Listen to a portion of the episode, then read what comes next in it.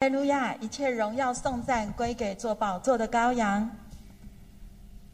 我们一起攻读神的话。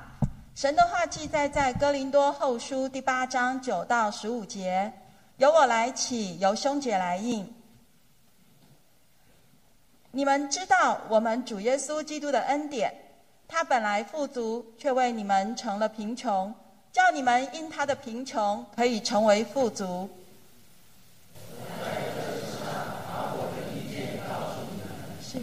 那要因为你们下手办这事，而且心已经有一年了。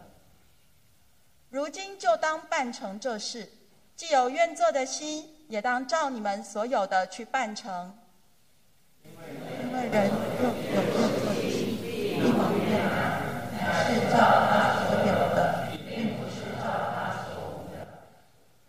我原不是要别人轻省你们受累，乃要听，就是要你们的父母现在为主他们的，父母将来也可以补你们的不足，这就是其生如经上所记，多收的也没有余，少收的也没有缺。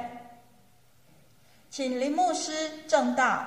今天正道的题目是“愿做的心”，愿做的心。亲爱家人，大家平安。我们要进入神的话语之前，我们跟隔壁后面一起来祝福说：“今年是你丰富的一年。”我们一起来做一个祷告。父神，谢谢你的恩典。虽然天下着雨，但是我们心依然的火热，来到圣殿来敬拜。也帮助我们再次透过你的话语，有个新的看见、新的恩高、新的赐福；也让我们透过你的话语有一个新的看见，让我们有信心在新的一年开始的每一天当中靠主而得胜。也祝福所有来到你面前或是无法来到神面前的弟兄姐妹跟家人，愿平安的神与他们同在。我们这样祷告，奉耶稣基督的名，阿门。人生在世，难免都会遇到很多让你觉得不太舒服的事情。因为遇到一些不舒服的事情、不公平的事情，我们就很容易产生一种的现象，叫做埋怨。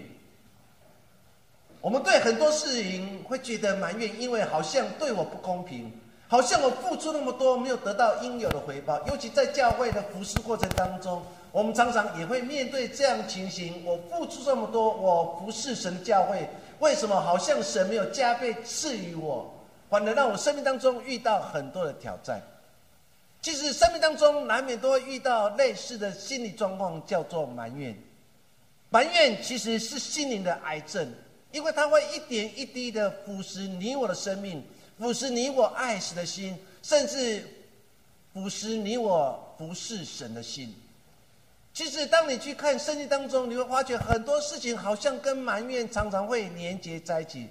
我们特别举在出埃及记第五章，当摩西跟亚伦跑去跟法老王说，让神的百姓离开埃及，到神所应许的地方去敬拜的时候，发生了一件事情，就是法老其实心里非常不舒服，非常的痛恨摩西跟亚伦。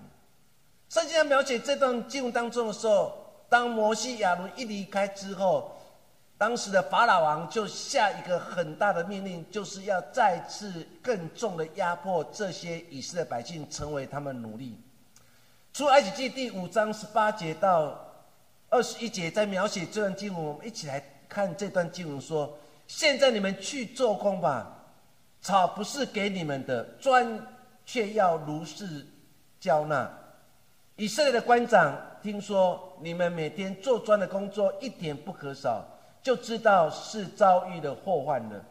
他们离了法老出来，正遇见摩西、亚伦站在对面，就向他们说：“愿耶和华鉴察你们，施行判断，因为你们使我们在法老和他的臣仆面前有了臭名，把刀递在他们的手中杀我们。”当神呼召了摩西。跟亚伦进入埃及的王宫，然后跟法老说，让神的百姓离开之后，法老王加了重担，在这些以色列百姓的身上，要他们如数甚至加倍的把他们应该每天要做的砖的量要增加，甚至呈现在法老的面前。这件事情造成当时的以色列百姓更大的压力。所以，当他们看见了摩西、亚伦一出来说，所有的怒气全部发生在发在当时的摩西跟亚伦身上。当你读这段话当中说，把刀递在他们手上，杀了我，杀了我们，意思说，就是因为你们让埃及的他们有正当理由来压迫我们。当你读这段话语当中，你就会看出当时的以色列百姓心中很多的埋怨。本来我们可以很平安的度日，本来我们只要如数交给法老的砖头，如今要加倍，甚至我们因为加倍，所以要付出更多时间，甚至更多体力，才有办法去交这些砖头给法老王。所以他们心中充满埋怨，就是摩西跟亚伦，就是因为你来到我们当中，使法老有武器，就是刀。要把我们杀死，所以这段话语当中，你可以感受他们内心的埋怨跟不安。雅各书第五章第九节，我们一起来读：弟兄们，你们不要彼此埋怨，免得受审判。看呐，审判的主站在门前了。圣经很有意思，在创世纪当中说，罪已经匍匐在你们家的门口，就是该隐杀亚伯的事情。在雅各书第五章第九节当中，他特别提到说：“不要彼此埋怨，因为免得你们受审判。这时候，审判的主已经站在你们家的门口。”雅各其实很清楚的告诉当时的初代教会信徒：“因为你们埋怨，让你们服侍失去动力；因为你们埋怨，你们做每一件事情不再用爱来做出发点。”说耶稣的弟弟雅各看到这种情形之后，就对当时的初代教会的信徒讲说：“不要再埋怨了，因为再埋怨下去，审判的主已经站在我们家的门口，准备要审判我们。”说你可以透过这段经文当中，很清楚的看见当时的人、当时的信徒陷入一个危机，那就是埋怨。说求神帮助我们。如果我们今天继续埋怨，没有献上感恩的心、喜乐心的时候，其实是不是这段话语也会再次提醒我们说，审判的主如今已经站在我们家的门口了？我们今天读更多后书，这是保罗三次传道旅行当中的第二次，这是保罗第二次传福音到狭亚细亚。他准备要回到耶路撒冷来述职，来说明他在小亚细亚其他神所发生啊传福音的事情，来告诉当时的使徒的教会。可是当他回来的过程当中，他竟然听到一件让他觉得很心动的事情，就是当时耶路撒冷地区发生了饥荒。很多人因为这场饥荒而丧失了生命，变成一无所有。教会因为这场的饥荒当中开始感到害怕跟缺乏。保罗知道这一事情的时候，马上对当时的教会讲说：“我们所有在外邦的教会，小亚细亚教会，我们要一起努力，用金钱来捐助，来帮助当时耶路撒冷教会面对这样的危机。”其中，保罗特别提到一间教会，那就是马其顿的众教会。马其顿众教会包括腓利比教会，包括铁萨罗尼迦教会。他们不是一个很富有教会，却是一个很贫乏的教会。当他们听到保罗所说之后，这些的教会立刻伸出手来捐助金钱，来帮助耶路撒冷的母会，然后度过危机。甚至他们所捐献的一切超乎他们原有的能力。保罗知道这件事情以后，就大大的称赞这些的教会。他们说：“你们都有一颗愿做心，愿意为神的国度奉献跟摆上，神的赐福会加倍在你们生命当中。”所以，我们今天透过这段经文当中，让我们一起来思考两件事情。第一件事情就是贫穷变为富足。我们刚才所读的经文第八章的第八节到第九节，他说：“我说这话，我就指保罗。他说，保罗说这句话不是吩咐你们，乃是借着别人的热心试验你们的爱心的实在。保罗是一个很会写信，甚至很会讲话一个信徒。他是他很期待这些的教会能伸出手，甚至超过他们能力来帮助当时耶路撒冷度过这个危机。可是他又不愿意，然后用命令的方式来教导这些信徒。所以他说：“我不是吩咐你们，是要借件事情来试验你们的爱心到底还存在不存在。”当我们读到这样的话语当中，原来。神让我们去做善事，神让我们去关心别人，有时候是来试验我们，我们是不是真的是一个耶稣基督的门徒？我们的爱心是不是依然的存在？到第八节，保罗继续说：“你们知道我们的主耶稣基督的恩典，他本来是一个富足的，却为了你们成了贫穷，叫你们因为他们贫穷而成为富足。”当你去读这段话语当中的时候，你的心非常感动。我们的神本来是富足，他为了我们差遣他的爱子耶稣基督来到世上，让我们在一个罪恶当中行走的时候被救拔出来，让我们在一个没有安全感当中得到安全，让我们失去平安跟喜乐的时候给我们平安跟喜乐。我们神把我们从一个最淡的状况当中把我们救拔出来了。把我们救拔出来，不再让我们成为一个贫穷的人，而是在心里面成为一个富足的人。当我们去思考这句话当中，有时候问我们自己：到底现在的人是心理贫穷还是心理富足呢？我们越来越感受到，现代人外在可能没有任何的缺乏，可是心里却越来越贫乏了。你知道昨天我们台湾发生一件事情，就是一家四口人，三口竟然在饥饿当中，然后过世，只留下一个失智的父亲，以为他的太太，包括他的孩子是睡着了。当你看到这个社会新闻当中的时候，你就会感受到我们社会当中失去了原来互助、原来互相关心。我们称为一个基督徒。我们在信仰历练当中，不就是在这样学习如何将我们的爱心，让更多人知道我们所作所为的？这礼拜我们有一个主学的学生，他的妈妈因为癌症，然后忽然晕倒了，立刻被送到医院去急救，而且送到家务病房。他的三个孩子当中，两个孩子去照顾这个妈妈。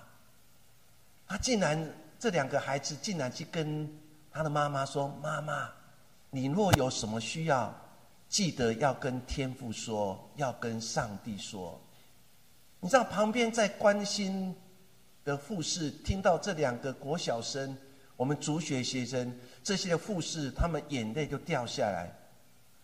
护士竟然对这个躺在病床的妈妈说：“你们全家就都是基督徒吗？”这个妈妈竟然回应说：“我们家只有三个小孩是基督徒。”当我听到这件事情的时候，我的心很感动。那个感动就是，我们不断的关心跟付出，其实让小孩子的心里面有一个依靠。虽然妈妈面对着癌症的侵袭要做化疗，对两个孩子来讲，他们认为我们的神就是他的医治者。当我们重新来看这段话语当中，神让我们从一个贫穷当中变为富足，让我们的心里更加的平安。当我们愿意为神而做的时候，你发觉你不是一个贫穷者，你是一个富足者。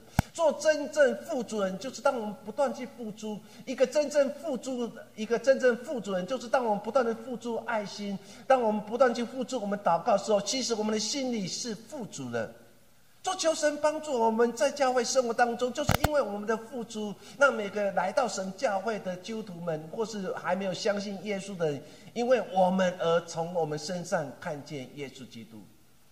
我们今天所读的经文当中，保罗在对当时的马其顿众教会、小亚细亚教会，在鼓励他们，你知道吗？耶路撒冷的教会母会遇到这样的环境，这样困难，在这样饥荒当中，很多人失去了生命。教会面对一个有史以来最大危机的时刻，教会如何成为更多人祝福？教会已经没有能力了，因为教会的信徒也同样面对饥荒跟死亡。这些事情是发生在主后的四四年到四十六年所发生的大饥荒。若有我们机会，我们去翻开《使徒行传》第十一章的二七节到三十节，就在描述这一段的饥荒所面对的难题。面对这样的饥荒，教会人做，教会已经没有能力了。保罗甚至知道，母会耶路撒冷本来是一个很很。很大的教会，如今已经没有任何能力，他需要更多外援，更多的帮助，所以保罗才再次告诉当时的马其顿众教会、腓利比教会、铁萨摩教教会，请你们伸出手来关心这个有需要的群体，这个一个信仰共同体，因为我们都在基督里面共同要发扬神的名。这些教会就勇敢的站立出来，然后来回应保罗。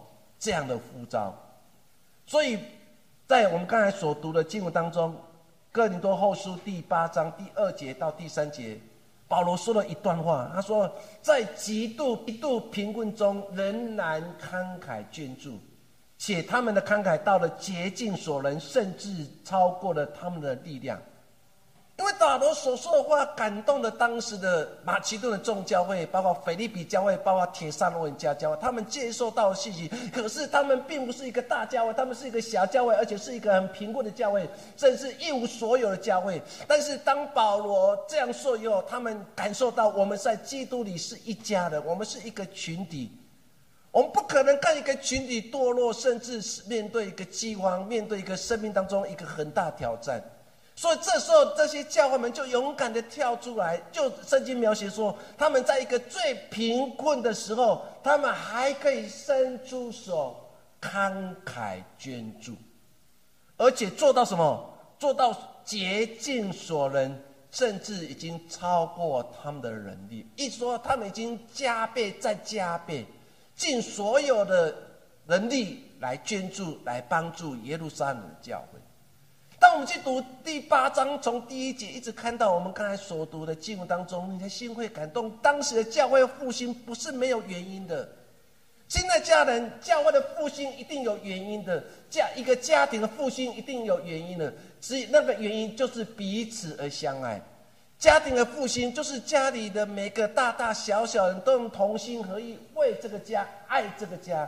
当我们都付出爱这个家的时候，家就兴旺了。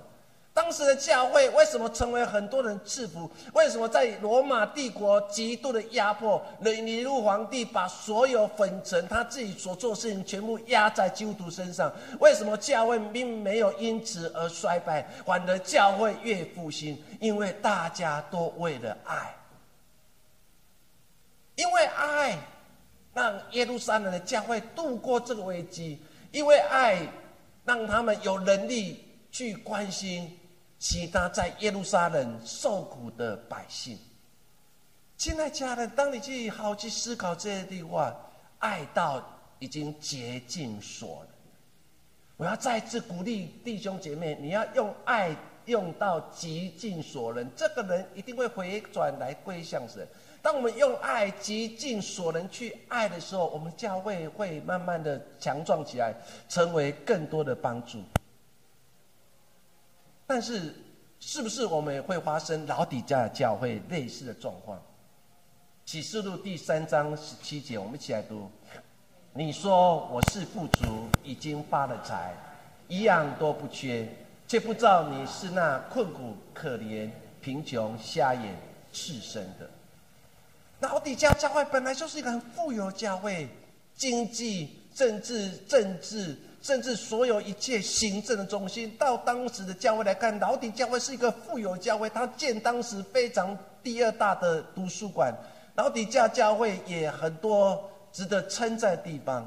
可是为什么年老约翰本来开始在称赞这间教会，后来竟然对这间教会有很大的批判？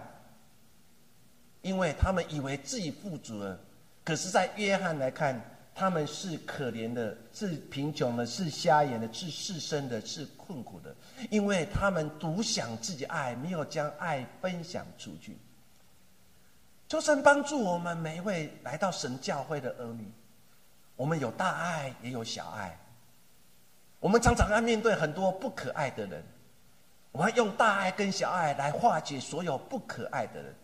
当我们愿意把我们自己奉献出来，有一颗愿做的心的时候，我们所做的神会纪念我们所做的。马太福音十九章二十一节当中，耶稣面对一个少年的官，这个少年的官来找耶稣，他想得到永恒的生命。耶稣问他说：“你做的是什么？”他说：“我在宗教上没有任何的瑕疵，我有十一奉献，我做了很多。”人一般无法做到事。耶稣就对他讲说：“若是如此，你就放下一切所有来跟随我吧。”那个人就悠悠愁愁走。马太福音十九章二十一节到二十二节，在描写这段话的最后两节，耶稣说：“你若愿意做完全的人，可以变卖你所有的，分给穷人，就必有财宝在天上。你还要来跟从我。”那少年人就少年的官，听见这话就忧忧愁愁的走了，因为他的产业很多。这个人本来想要得到永恒的生命，那不朽坏的生命，可是因为他的生命当中有太多放不下的事情，那放不下的事情就是所谓的财富。他无法放下这一切。耶稣挑战他生命的极限。耶稣对他讲说：“你愿意放下、愿意割舍的时候，你才可以轻松，然后来跟随我。”当你读这段经文当中，或许再次提醒每一位基督徒：我们生命当中很多我们割舍不下去的。王阳明牧师曾经写了一本很非常轰动的书，叫做《穷的只剩下钱》。当你好好去读里面的那一本书当中，你就心里很多的感触。我们生命当中难道只穷的只剩下钱？难道我们生命当中没有温情吗？然后我们生命当中没有爱吗？然后我们生命当中没有付出吗？难道我们一生当中真的如同这本书当中，我们穷的只剩下钱？老几教会穷的只剩下钱，这少年的官穷的只剩下钱。求神帮助我们，让我们从一个贫穷当中变富足，让我们愿意把自己原来最重要鸽子，万一愿意全心全意来跟随神。亚历山中一个非常出名的心理学教授，他曾经说了一段话，他这样说：对人慷慨付出关脑，会减少我们专注在自身的状况的时间，停止过度自我放大，焦虑指数和压力水平相对也会降低。这个心理学家不断的测试的过程当中，透过一百个人的心理调查的过程当中，他忽然觉得一个非常重要一件事情，那就是人际关系给予者比索取者更快乐，意思说施比受更为有福。当你愿意成为一个割舍的人，当你愿意成为施舍人，当你愿意成为分享者的时候，其实你比一般获得的人更快乐。我们教会从开始就不断的做这样的事情。当初代的这些宣教士来到台湾，他们也做这样的事情。他们成为一个付出者，成为一个给予者。他们常常在做施比受更为有福的事情。包括基督教，包括天主教，很多的神父不也是如此吗？他们成为付出者，他们成为一个富足的人。虽然外在看似一个很贫穷的，可是他所做的一些，不断的去感动更多人。现在家庭所追求的是心理的富足，还是外在的富足呢？只有心理的富足，才能让我们觉得人生活在世上有一个非常重要意义，就是一切荣耀归给神。当你愿意对人慷慨、对人付出的关怀，你就会开始忽略到自己陷入一个焦虑的状况里面。做一个懂得去爱、去分享，甚至去关心、付出的人，其实你会发觉你的生命当中是富足的。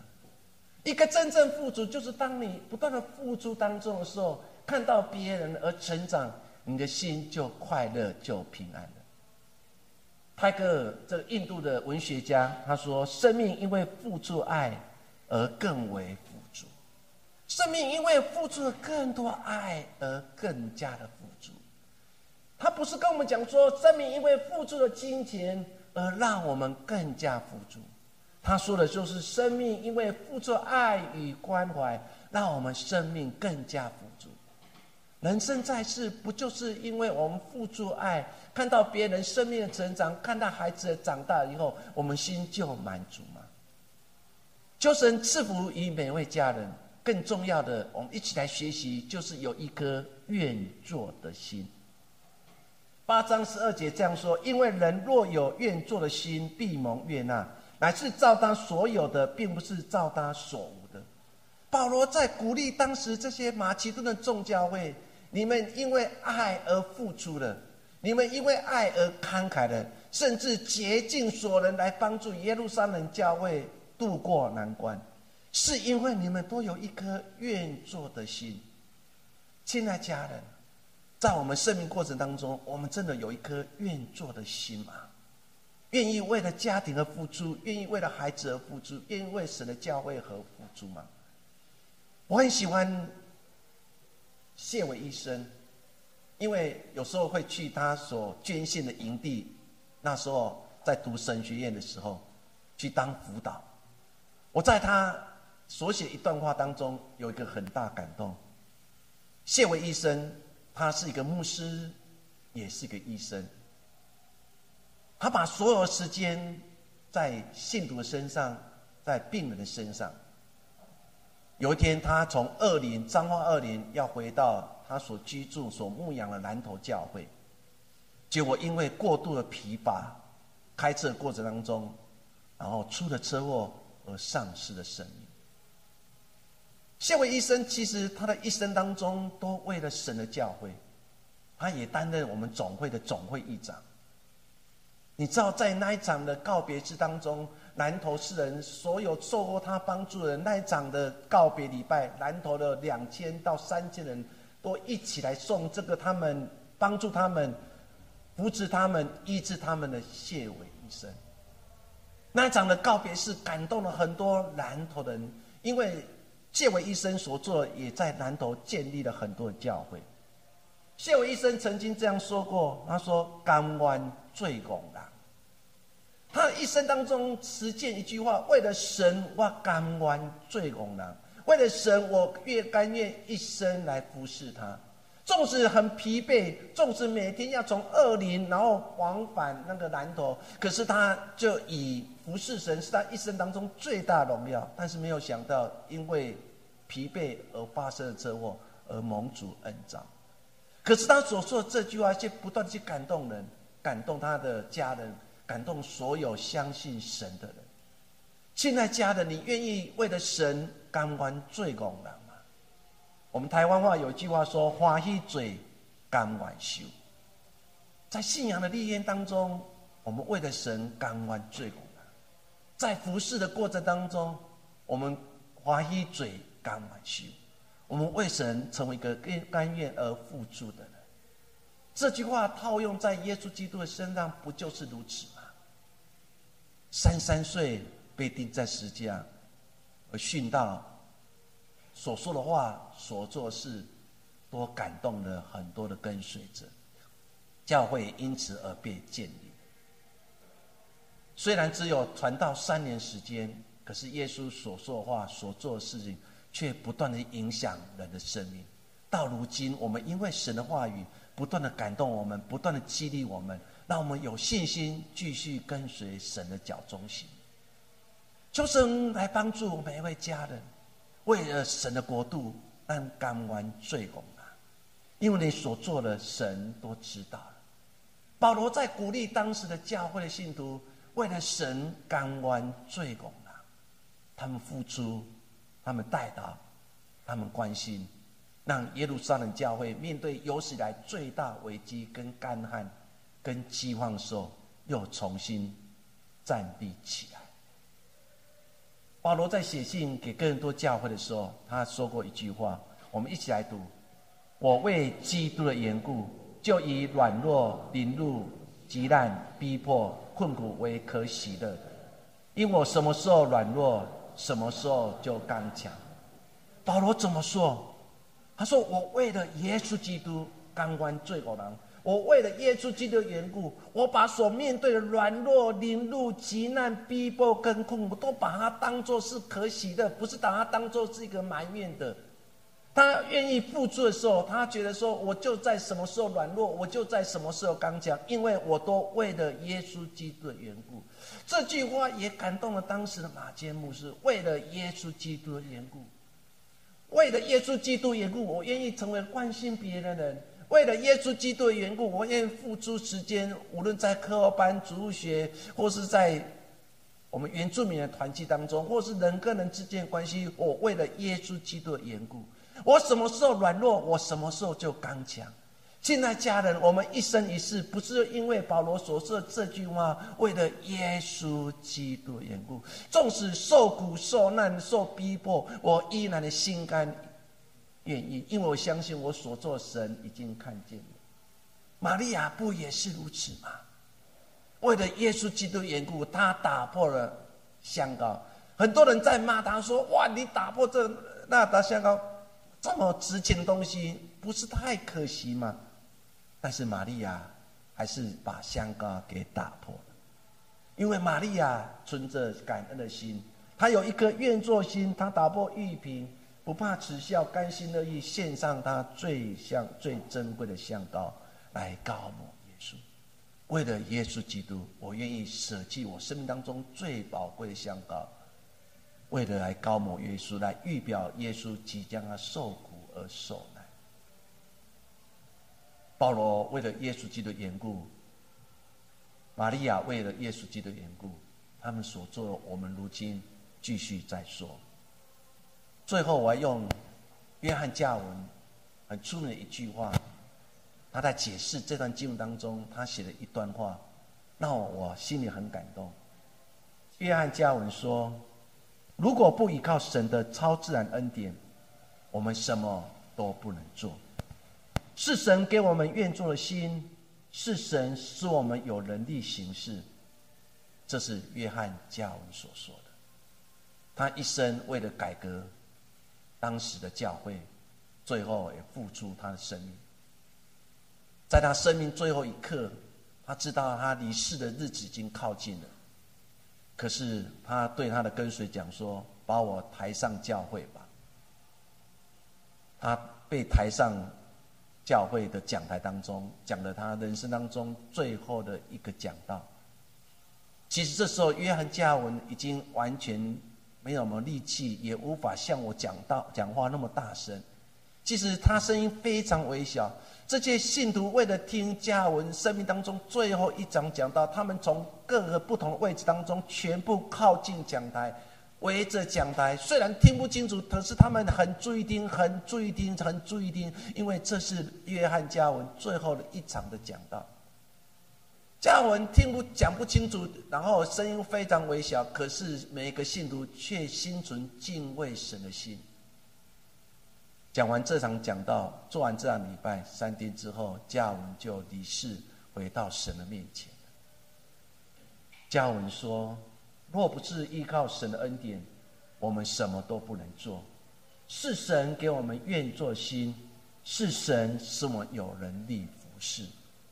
亲爱家人。”是神给我们一颗愿做心，是神使我们有能力服侍。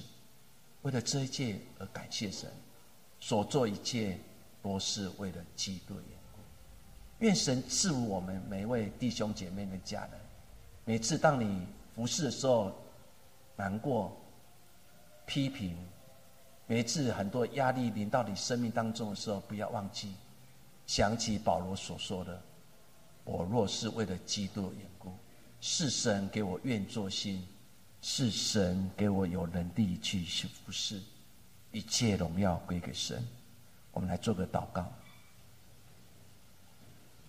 父神，谢谢你，让我们所有家人有一颗愿做心，为了来服侍你。父神，是你让我们有能力去服侍、关心别人。当我们付出的时候，看见我们的孩子成长的，看见我们孩子可以在妈妈面前来做见证，主为了这一切而感谢赞美你。原来当我们付出的时候，原来我们是如此的丰富。耶稣，谢谢你。我们这样祷告，奉耶稣的名。